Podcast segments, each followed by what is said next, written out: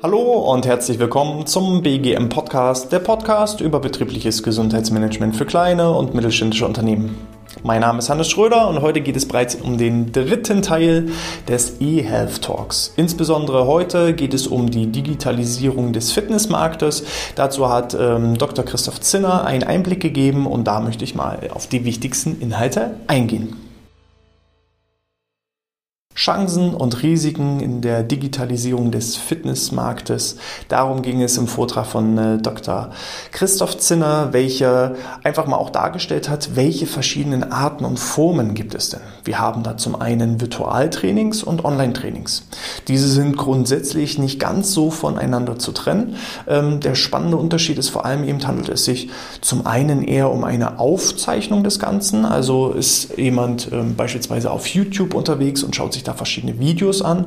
Dann sprechen wir eher von einem virtuellen Training. Also der Trainer macht die Übung vor und das ist aufgezeichnet. Es ist aber gleichzeitig keine Interaktion möglich, während eben beim Online-Training das Ganze live, aber eben auch digital stattfindet, sodass also auch eine Kommunikation zwischen dem Teilnehmenden und dem Trainer stattfinden kann, das nochmal auch korrigiert werden kann, ein bisschen besser zumindest korrigiert werden kann, als bei klassischen Aufzeichnungen.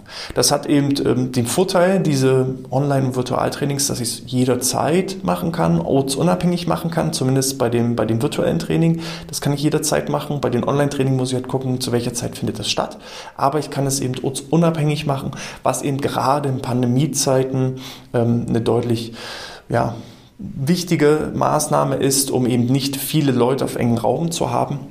Dementsprechend hatten vor allem im vergangenen Jahr solche diversen Portale wie Gymmondo oder eben auch auf YouTube extremen Zulauf zu solchen Online-Trainings, weil da einfach ja die Fitnessstudios zu hatten und ich einfach da eine gute, super Alternative hatte und ähm, schnell, einfach, unkompliziert, ohne die eigenen Wände zu verlassen, da eben einfach auch mein tägliches Training durchführen konnte.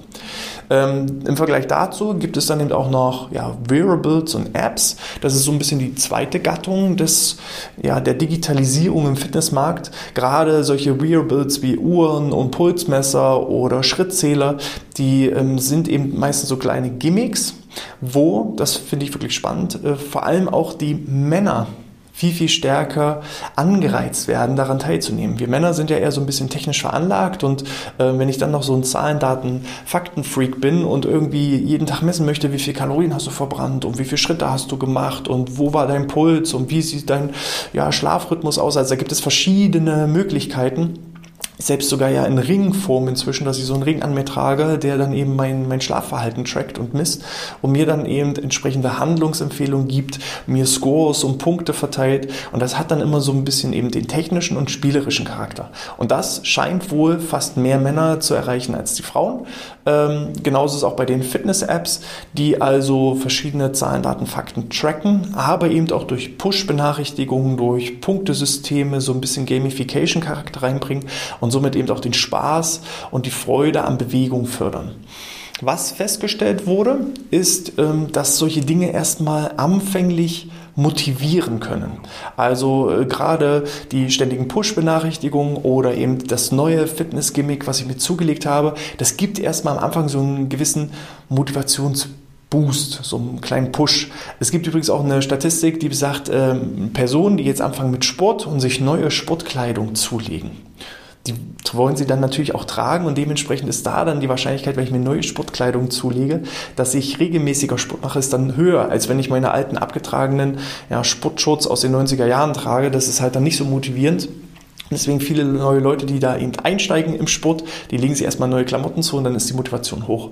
Aber alles, was neu ist, macht natürlich erstmal neugierig, aber mit einer gewissen Zeit lässt diese Neugierde natürlich auch nach und es wird irgendwann zur Routine. Und das hat man eben auch festgestellt bei den ähm, sowohl Online-Trainings als auch bei den Wearables und Apps, dass ähm, es schon erstmal motivieren kann und dass es durchaus auch diejenigen motiviert, die vielleicht sonst eher weniger Sport treiben oder nicht so regelmäßig regelmäßig Sport treiben, weil die, die immer Sport treiben, die sind ja sowieso immer motiviert. Die machen auch ohne solche Gimmicks Sport. Aber die, die eben sonst keinen Sport machen, die kann man mit solchen Gimmicks erstmal ködern, aber auch dann lässt halt irgendwann die Motivation nach und der innere Schweinehund eben auch irgendwie wieder immer größer.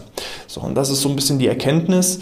Ähm, es kann eine schöne, gute Ergänzung sein, auch im Bereich der digitalen betrieblichen Gesundheitsförderung, dass ich solche ähm, Challenges nutze, dass ich solche Schrittezähler verteile, dass ich auch mal Dinge messe und tracke. Aber ich kann damit halt nicht erwarten, dass ich 100% ähm, der Leute erreiche, dass ich die über das ganze Jahr hinweg erreiche, sondern auch da lässt halt irgendwann das Interesse nach.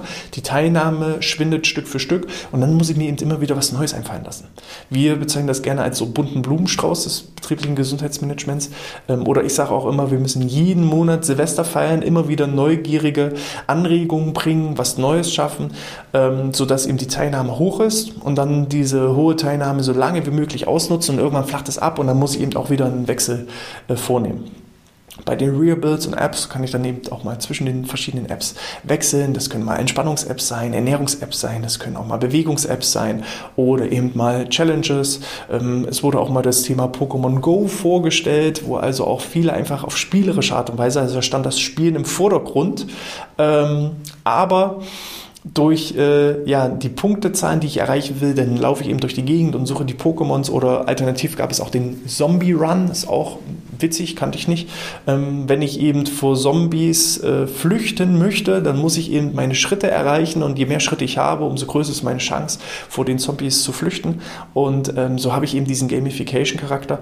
Und ja, wenn kleine Jungs spielen, dann sind sie glücklich. So ist es halt einfach. Damit kriegt man eben auch die Männer und die, die sonst nicht so sportlich affin sind, weil dann eben das Spielen im Vordergrund steht und den Sport mache ich automatisch nebenbei.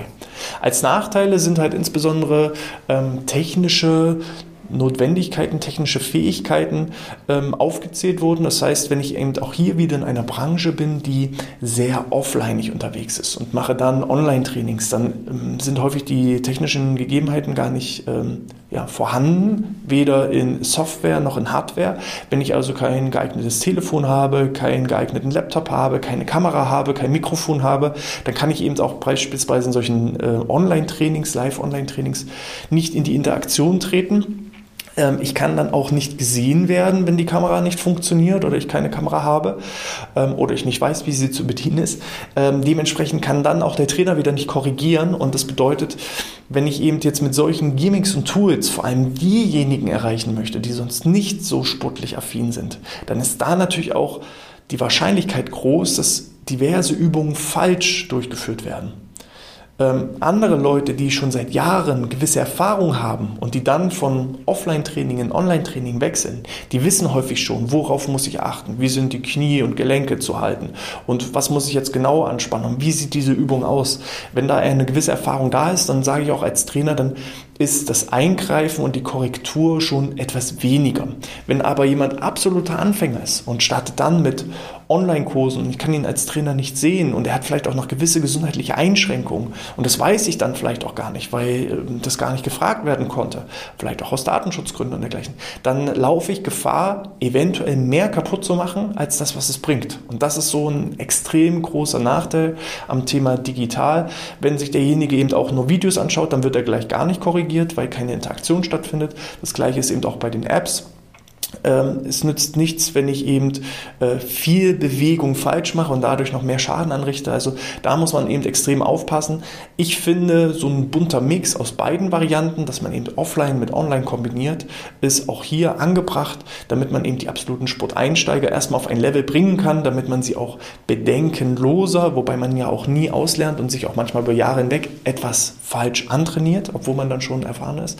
Ähm, sollte man trotzdem irgendwo immer die Korrekturmöglichkeiten haben, mal gesehen werden, mal überprüft werden, wie sieht es denn aus? Und dann ähm, ist das durchaus eine Möglichkeit. Oder man muss eben auch schauen, offline-mäßig, wie kann ich vielleicht auch da mal einen Gamification-Charakter reinbringen, wie kann ich auch da mal Dinge messen? Ähm, und dann kann ich da eben Stück für Stück äh, ja, die Gesundheit meiner Mitarbeitenden anpassen und eben auch hier es heißt ja nicht umsonst Chancen und Risiken der Digitalisierung des Fitness- und Gesundheitsmarktes. Überall, wo Licht ist, ist auch immer Schatten. Und das heißt, ähm, es gibt einige Vorteile, es gibt aber auch einige Nachteile. Es ist wie immer nicht der heilige Gral und ausschließlich sollten jetzt digitale Apps und dergleichen ähm, benutzt werden, um dann eben ja, die Zufriedenheit und die Gesundheit der Mitarbeiter zu fördern, sondern es ist ein Baustein. Und so muss man das ganz einfach verstehen. Es ist ein Puzzleteil von ganz vielen. Ähm, welche eben im Bereich des betrieblichen Gesundheitsmanagements sinnvoll sind als Ergänzung. Man muss einfach das alles als großes Puzzleteil sehen und dann ist eben, ähm, sind solche Apps, sind solche Challenges und dergleichen ein gewisser Puzzleteil, ein gewisses Puzzleteil, welches man benötigt, um eben das gesamte Puzzleteil BGM zusammenzubekommen. Ja, und das dazu. Ähm, wenn ihr auch diesen Vortrag sehen oder hören wollt, die gesamte Aufzeichnung gibt es entsprechend in der Videobeschreibung oder in der Podcast-Beschreibung. Da habt ihr einen Link auf YouTube und könnt euch dann entsprechend die gesamte Aufzeichnung des eHealth Talks anschauen. Ähm, falls ihr Fragen dazu habt, gebt mir gerne ein Feedback an info.outness.de oder schreibt es in der Podcast-Bewertung über iTunes oder in der Apple Podcast App. In diesem Sinne, ich wünsche euch alles Gute, bleibt gesund, bis zum nächsten Mal und sportfrei.